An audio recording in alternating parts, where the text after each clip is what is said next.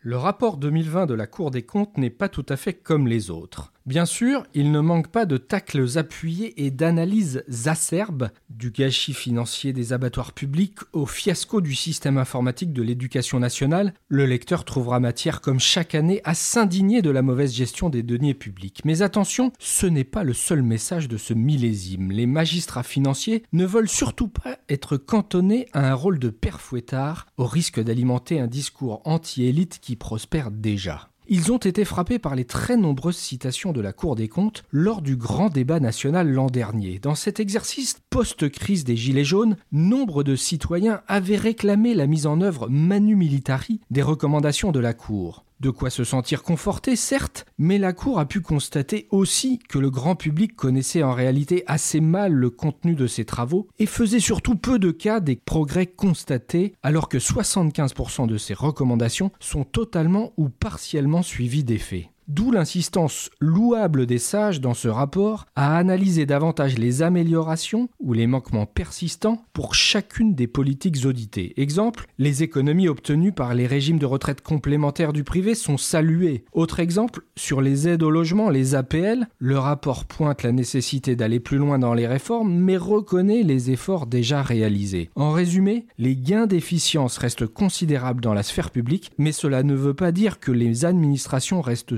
sourde au message de la Cour. Autre leçon tirée de la crise sociale de l'an dernier, la nécessité d'une approche plus territoriale des politiques publiques. Le sentiment d'abandon de certains territoires a laissé des traces. La Cour continue bien sûr de prôner des mesures de rationalisation. La fréquentation des aéroports de Bretagne justifie-t-elle toujours leur existence? interroge-t-elle par exemple. Mais elle ajoute aussitôt qu'il n'est pas de sa responsabilité de déterminer le niveau optimal de service dans chaque territoire. C'est un choix politique.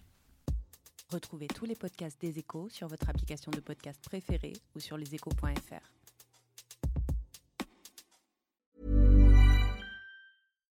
Botox Cosmetic, out of botulinum toxin A, FDA approved for over 20 years. So, talk to your specialist to see if Botox Cosmetic is right for you.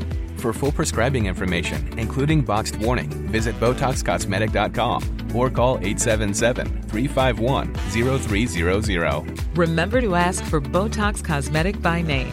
To see for yourself and learn more, visit BotoxCosmetic.com. That's BotoxCosmetic.com.